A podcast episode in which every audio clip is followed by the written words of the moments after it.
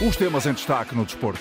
Chidozi, central do Boa Vista, diz na Antena 1 que as Panteras vão à luz para vencer. Já Gilson Benchimol, avançado do Benfica B, sonha com a oportunidade dada por Roger Schmidt. A 24 horas da apresentação de Vilas Boas como candidato à presidência do Porto, Vítor Pereira não quer entrar na campanha. Santos regressa aos treinos no Sporting, mas Tunel diz não deve jogar na quinta. Abel Ferreira renova contrato com o Palmeiras e Seleção Nacional de Handball já está em Hamburgo. Edição de João Gomes Dias.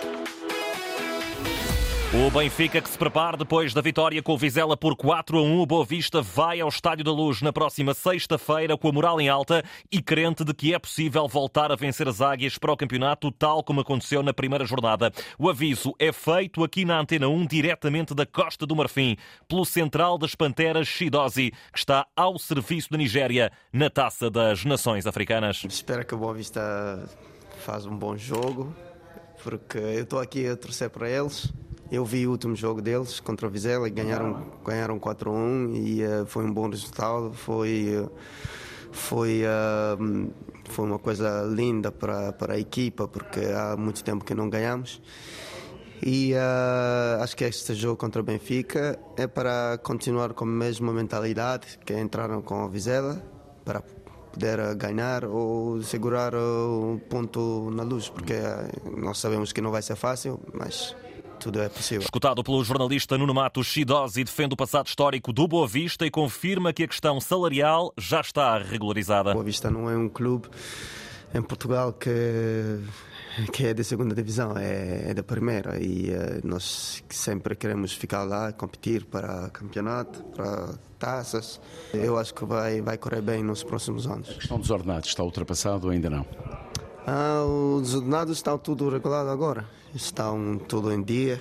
Eu acho que o Boa Vista não está faltando nada agora, porque está todos os jogadores pagos e uh, eu também. E, uh, e, pronto, espero que não há mais uh, falhas. O Boa Vista começou a competir agora trabalha com Ricardo Paiva, um técnico da casa que merece todos os elogios. Ele chegou, deu muita confiança na equipa. Uh, ajudou também uh, no momentos difíceis, no momentos maus, no momentos bons, ele estava lá a ajudar também. Ele já está no clube há muitos anos e ele entende a estrutura e tudo que os jogadores precisaram e ele chegou e ensinou e uh, agora estamos a estamos a trabalhar e estamos contentes com ele. Finalmente, sobre a cana, o nigeriano, orientado por José Peseiro, diz-se pronto para ajudar as Super Águias. Uh, acho que o nosso mister acreditou em todos nós e, uh, e uh, quem for chamado, acho que ele está pronto, porque estamos todos a trabalhar a trabalhar para a mesma direção e todo mundo está preparado para quem for chamado está pronto para entrar e, e, e, dar tudo. E para mim, eu estou eu pronto, sempre. E, uh, quando o Mister me precisa, estou aí, disponível. Igualmente na Taça das Nações Africanas está o avançado do Benfica B, que sonha representar a formação principal das Águias. Gilson Benchimol, cabo-verdiano, pisca o olho a Roger Schmidt. Claramente é um sonho jogar pela primeira equipa do Benfica, mas também há, há também para chegar, a, para, para, chegar lá em cima não é só o Benfica, não é só a equipa principal, há outros meios para, para a gente chegar lá em cima, mas claramente era um sonho jogar pela equipa principal. Você, você é um avançado, eh, como é que tem visto eh, os pontas de lança do Benfica esta, esta temporada? Ah, tem, tem, tem estado bem, tem estado em ótima forma agora, o Arthur Cabral, mesmo o Leonardo fez gol, o Casper também tem, tem estado bem, por isso há muita competitividade mas para chegar à equipa principal não se pode tirar o pé do acelerador, é preciso continuar a trabalhar sobre um registro que vai em cinco golos na presente temporada. Continuar a fazer o meu trabalho, continuar a, eh, a dar tudo em campo, a esforçar, que é, é o que me caracteriza em campo.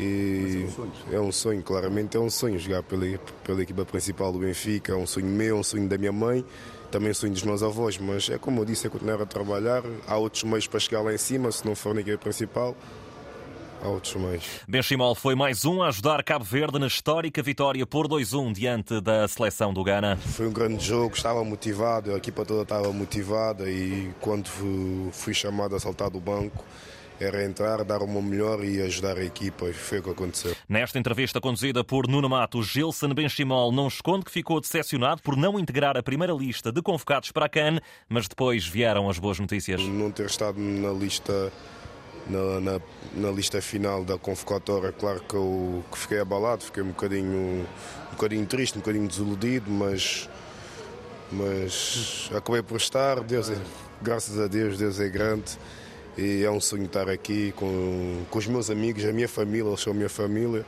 e representar a, a nossa nação é incrível. Gilson Benchimol, jogador da seleção de Cabo Verde e que está na equipa B do Benfica, sonha com a promoção à formação às ordens de Roger Schmidt. A 24 horas da apresentação da candidatura de André Vilas Boas à presidência do Porto, Vítor Pereira não declara apoio ao antigo treinador com quem trabalhou. Em declarações à margem do Fórum de Treinadores, o técnico diz que quer ficar à margem deste ato eleitoral. Já estamos aí para temas que eu, que eu, que eu não não queria entrar em campanhas eleitorais.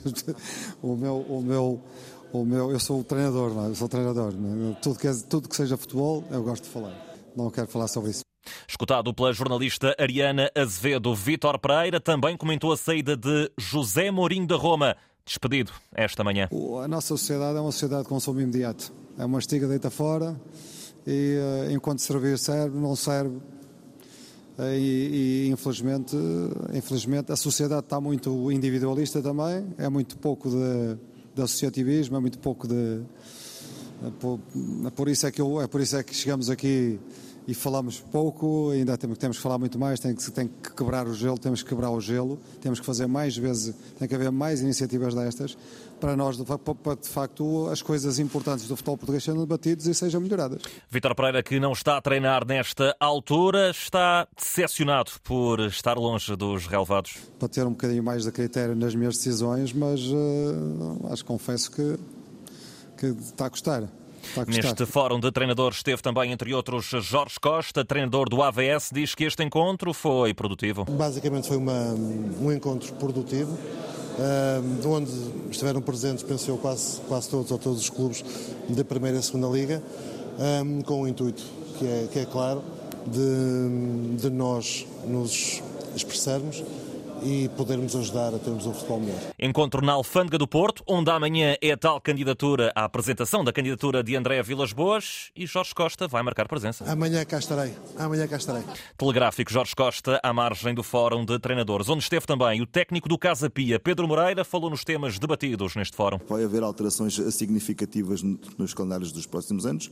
Por outro lado, esta questão associada ao tempo, ao tempo útil de jogo, com uma, com uma noção clara daquilo que, que está a acontecer no nosso fenómeno fenómeno e também naquilo que poderá ser a nossa intervenção no dia a dia para poder eh, melhorar também. Para quem tem uma lógica de qualidade do jogo, melhoria da sua qualidade, é nesse sentido que, por exemplo, a nossa equipa trabalha, a equipa do Casa Pia, é nesse sentido vamos vamos tentar. E igualmente presente na Alfândega do Porto esteve Sérgio Vieira, o técnico do Estrela da Amadora, pede condições iguais entre os clubes da Primeira Liga.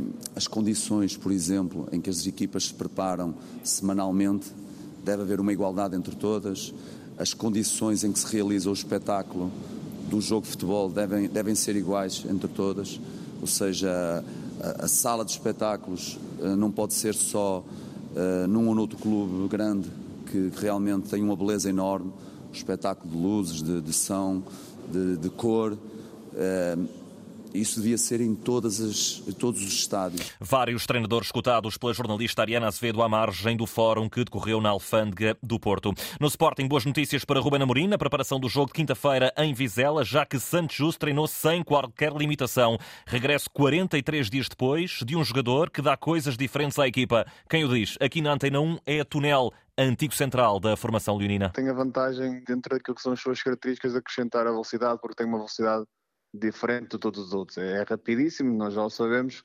Quem acompanha agora é um jogador muito dado a lesões. acredito que o tempo que esteve parado, que vai demorar algum tempo portanto, a ganhar condição física, a ganhar competitividade, estar pronto a competir, porque uma coisa é treinar, outra coisa é jogar.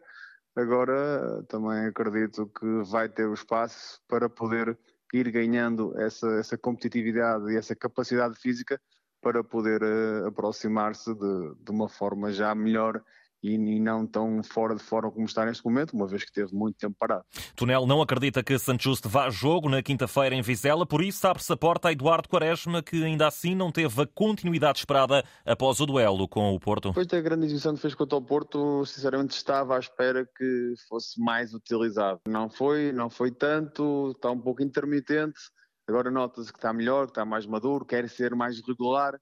Agora eu acho que para, para poder crescer mais e para se poder afirmar mais, uh, tem que ter uma, uma sequência consecutiva de jogos, porque esses é que dão é que outra, outra estalecta, outra condição física, outra confiança, outra moral até dentro da equipa e não, não tem sido assim tão afirmativo o Quaresma como, como já foram outros, ou como ele se calhar gostaria de ter, que é jogar com regularidade jogo após jogo. O próximo jogo do Sporting, como dissemos, é quinta-feira em Vizela, adversário que apesar de estar no penúltimo lugar, deve merecer toda a atenção. É um jogo que se o Sporting encarar com toda a seriedade, com toda a agressividade, competitividade, com maior ou menor dificuldade, vai ganhar em Vizela. Se facilitar, como se costuma dizer, se abrandar, se tirar um pouco o pé, pode ter dificuldades, como digo, porque o Vizela é uma equipa que, perante os seus adeptos, em casa, mesmo não estando no bom momento, pode também roubar pontos mesmo a um grande como o Sporting que está a fazer uma bela época. Tunel entrevistado esta tarde pelo jornalista João Correia. No Porto, mudanças à vista no eixo defensivo. Iminente saída de David Carmo para o Olympiacos abre a porta